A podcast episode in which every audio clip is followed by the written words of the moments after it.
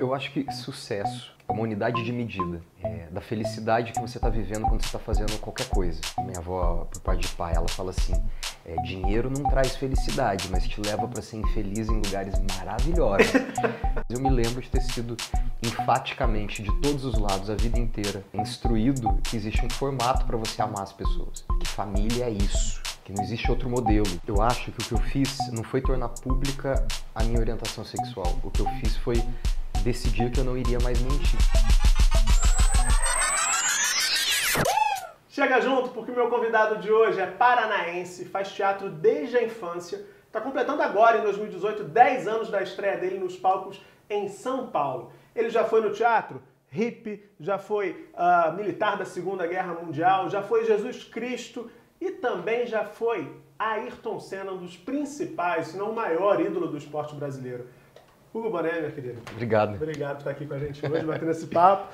Você viveu as dores e as delícias de ser o Ayrton Senna, né? Porque quem conferiu o musical viu que era uma peça que exigia muito vigor, muito preparo físico, né? É. Pois é, como é que foi essa experiência? Desse jeito que você falou, dor e delícia. Eu acho que o, o, o, é muito curioso como a gente leva as pessoas junto com a gente, né? E nesse espetáculo todo mundo se abraçou muito, mesmo assim. Nunca tinha vivido isso antes. Uma relação com um elenco tão tão intensa como foi no Ayrton Senna, porque todo mundo ficou muito desgastado fisicamente. Era um espetáculo que tinha a pretensão de se inspirar nos grandes espetáculos físicos. Uh, a gente ouvia durante os ensaios as palavras Cirque du Soleil ou Força Bruta, então falava assim, meu Deus, o que a gente vai fazer? Eu não sou circense, eu não sou um cara do circo, então eu tive que aprender a fazer coisas que eu nunca tinha feito antes. Muita acrobacia. Muita acrobacia, muito salto, muito, muita, muito voo com, com aqueles, aquelas coisas que penduram a gente, com os motores, né? E, e isso o corpo da gente uma hora vira e fala, amiguinho, você não é disso não, deixa, você não é do circo, cara. e quem acompanha o Hugo no, no Instagram, nos stories lá, via que paralelamente ao teatro ali, a cena, ele estava sempre lá no baldinho de gelo. Sempre, Eu cara. te via dentro daquele tonel de gelo e falava assim, como é que esse cara consegue? As pessoas não entendem por que exatamente, mas é porque o gelo é anti-inflamatório. Então, quando você entra dentro de um, uma bacia de gelo, igual um filme de terror, né, que você perdeu um rim, talvez, é, é, o gelo ele faz uma coisa que é uma, chamada de crioterapia. Ele, durante 8 a 12 minutos você fica ali, é, sentindo aquele frio danado, mas aí, cara, dois dias depois, quando você estaria com uma dor bizarra no corpo, você não tá. É. Acontece um efeito lindo no corpo, assim. Dor e delícia. É. ah, vamos falar da delícia então, porque também no, no Instagram dava para ver que o público te abraçou ao ver em você novamente o Ayrton Senna, né? Os fã-clubes do Senna que estão aí firmes, veio, vieram, veio gente da Argentina assistir o espetáculo. Eu recebi pinturas feitas no Japão. Foi uma coisa bizarra, eu nunca tive essa experiência de fazer um personagem que não é, é uma pessoa real, é, que eu não tivesse que apresentar para ninguém.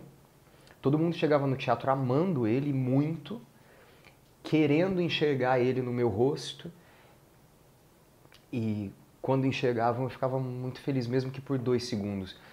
Tive muito medo de parecer um Ayrton Senna wannabe, ou uma tentativa, um cosplay de Ayrton Senna. Uhum. É... Mas eu precisava tentar ao máximo dar, não atrapalhar a fantasia do público de que ele estava vivo. Cara, a hora que abri a cortina, que eu só estou parado segurando, é uma imagem muito forte para quem é muito fã do Senna. Sim. Eu, eu via na plateia a gente chorando naquele momento. Eu fui assistir e vi também, porque a visão para quem está no público é que o Senna está de volta. Porque é todo o clima, toda a iluminação, a própria cena, a tua figura, você ficou muito parecido com ele. E, e sugeria isso o tempo inteiro, né? Eu vi gente chorando no meu lado na plateia também. Pois é. Eu falava assim, o mínimo que eu fizer é bom. Se eu fizer nada, é melhor ainda. Porque senão qualquer coisa que eu fizer pode atrapalhar a, a criatividade de quem está na plateia, querendo, torcendo para ver o cara que eles amam é, de volta ali, né? Eu, eu era muito novo quando o Senna morreu, eu me lembro da, do dia da morte do Senna, muito mais do que das corridas, e, e fui me apaixonando pelo, pela história do Senna e por tudo isso ao longo do processo, né? Fui conhecendo mais. Eu sou muito mais do pós-Senna. Uhum. Eu falo que eu conheço muito mais o Seninha na minha escola, no gibi, uhum. ensinando a criança a usar cinto de segurança, o caderninho de multas do Seninha que eu multava meu pai, é. porque na escola a gente recebia para poder multar se o pai não usasse o cinto. Então tem todo esse lugar educativo que é do Instituto Ayrton Senna, que foi um dos motivos pelo qual eu fiquei apaixonado pelo projeto como um todo, porque conheci o Instituto e é o tipo de política que, que me interessa nesse sentido. Os caras pegam toda a grana da, da marca Ayrton Senna e revertem para projetos de educação no Brasil. Fiquei muito, muito impressionado, assim, o chapéu mesmo para o legado do Senna e como a família respeitou um pedido dele e levou isso adiante dessa forma. Assim. É, uma iniciativa muito bacana. Mesmo não é à toa que está aí há tanto tempo é. e ainda, né? O Brasil tem tanta dificuldade de manter ações como essa.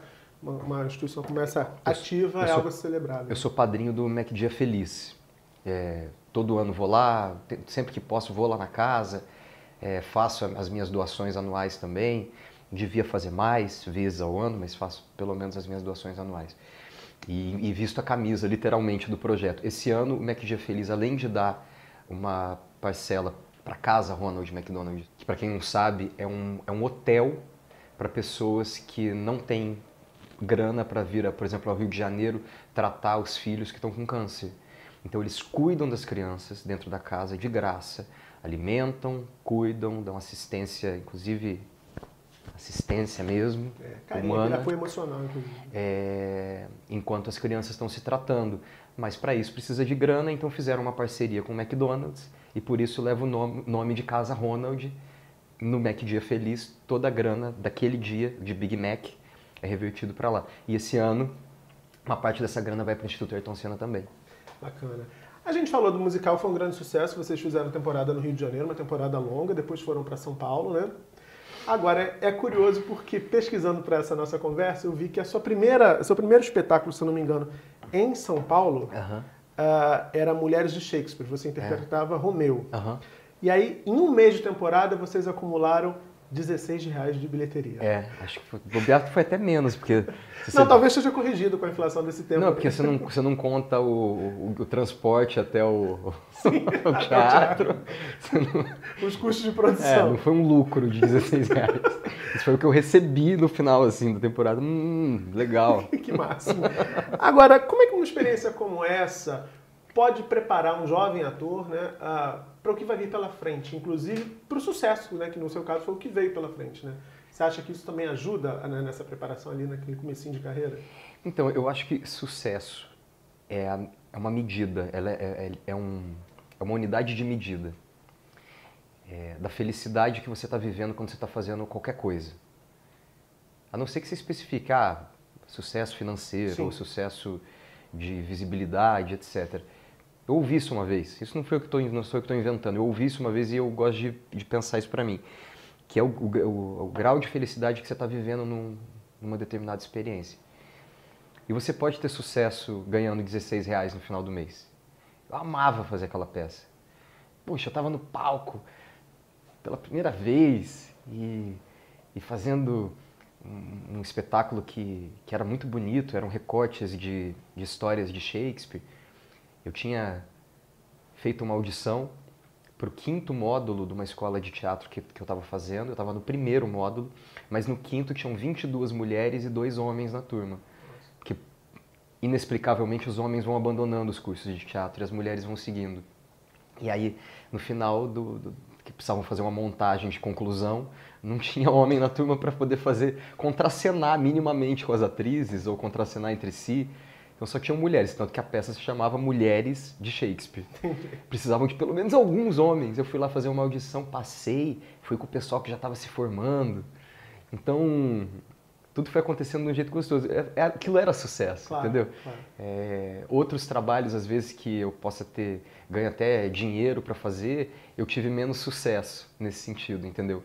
É, no sentido de prazer mesmo. Isso é bacana que você está dizendo, porque a gente vive um, um, um momento na sociedade não só no Brasil, acho que no mundo todo, em que a ideia de sucesso está muito linkada a isso que você acabou de dizer, de, de, de reconhecimento uh, profissional e também uh, a coisa da grana. É. O bem-sucedido é o cara que ganha muito dinheiro, eu estou falando no, no, é. no, senso comum. E você está trazendo outra dimensão, né? Que na verdade o sucesso ele te dá a, a, a, o que te dá a medida do sucesso é a tua satisfação naquela experiência está Claro. É algo que a gente precisa olhar mais para isso, porque senão está todo mundo buscando um modelo que não vai estar disponível para É, todo é mundo. igual minha avó fala, minha avó por parte de pai, ela fala assim, é, dinheiro não traz felicidade, mas te leva para ser infeliz em lugares maravilhosos. Dinhe- isso. né? É isso. Ninguém tá contra ganhar Ninguém tá dinheiro. contra, mas é, é isso, é isso, né? Assim, resumindo, Resumindo é isso. Agora vamos falar de uma outra aventura, porque em paralelo ao musical do Senna, em São Paulo, você fazia Yankee aqui no, no Rio de Janeiro. Nossa, é o um pessoal ficou musical. maluco. Como é que você vai fazer dois musicais ao mesmo tempo? Você não vai dar conta. Você ainda tá gravando um programa, o like ao mesmo tempo.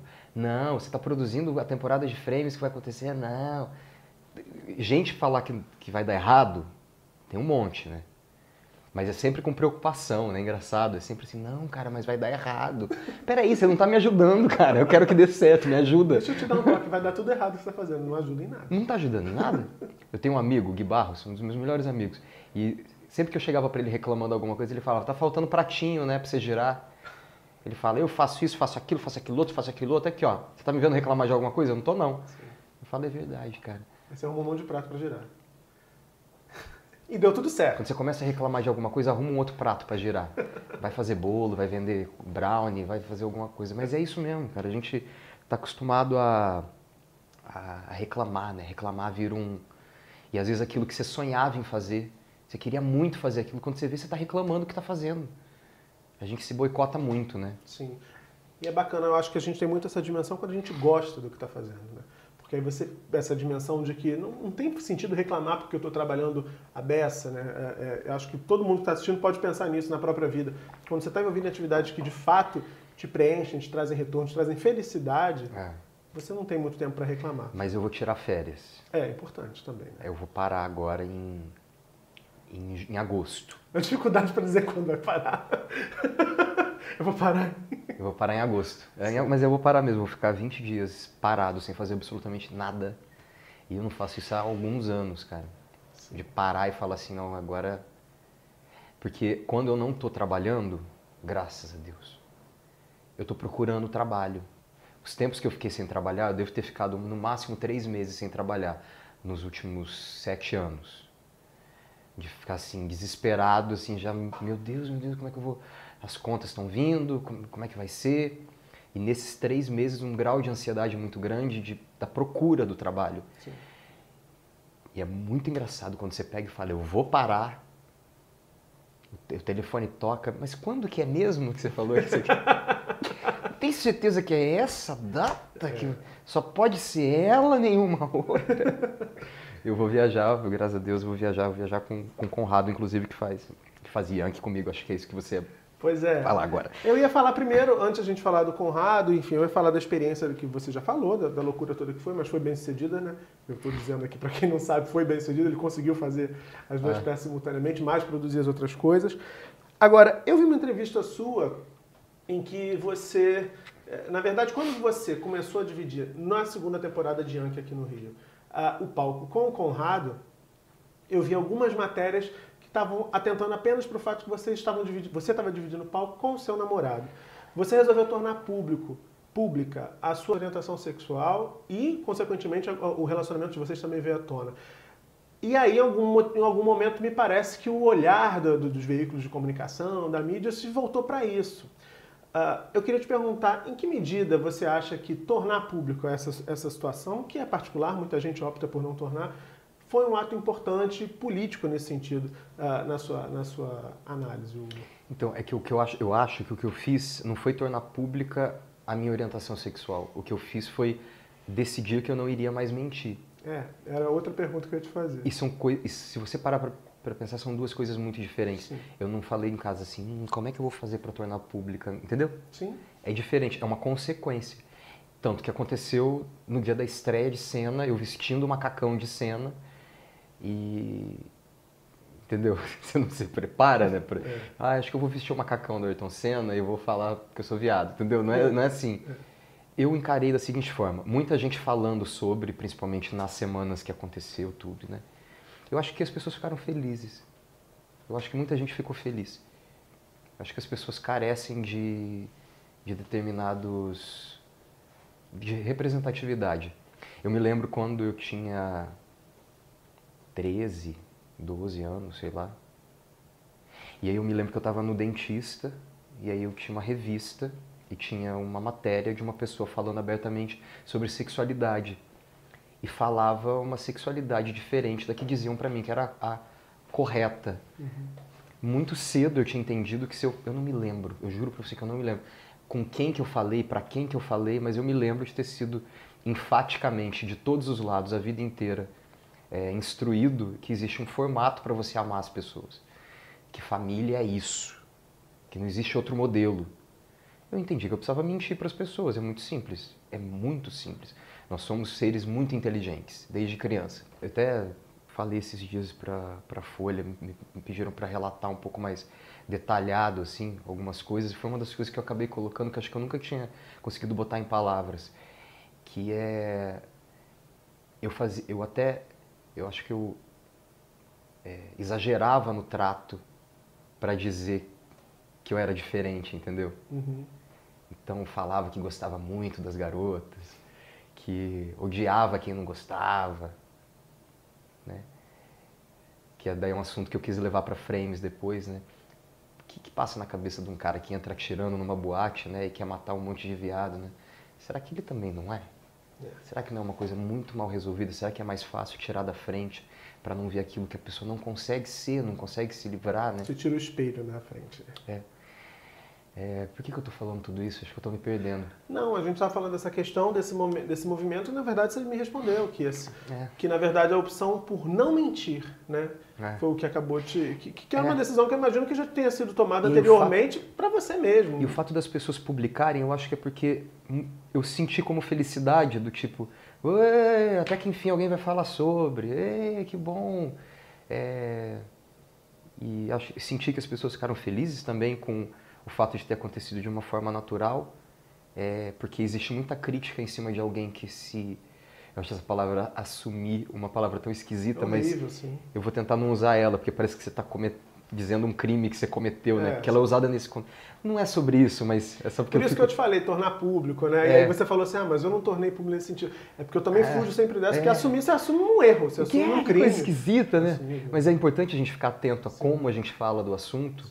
Para não também repetir novos padrões de pensamento que só fazem mal para a gente mesmo. Claro. Né? Eu vou terminar essa conversa deixando uma pergunta no ar, porque você, enfim, acabou uh, uh, o seu relacionamento e a sua orientação sexual acabaram se tornando de conhecimento do público. E esse é um tabu, sobretudo na área que você atua. Muitos atores, muitos galãs são homossexuais e essas pessoas optam por não revelar isso, por não tornar isso público, com medo, por receio, enfim, de que o próprio mercado acabe rotulando esses caras, essas mulheres também e aí elas podem acabar, eles podem acabar perdendo papéis, perdendo oportunidades de trabalho, enfim, perdendo também a admiração do público em alguma instância. Muita gente se preocupa com tudo isso. Vou te perguntar, assim que começar a segunda parte da entrevista, se esse foi um receio que passou ou que passa pela sua cabeça. Mas você me conta só na quinta-feira, sete da noite. Se você está gostando desse papo, deixa teu like aqui embaixo, se inscreve no canal, comenta também. E quinta-feira, às sete da noite, eu e o Hugo estamos aqui de volta com mais Chega Junto. Beijão e até lá.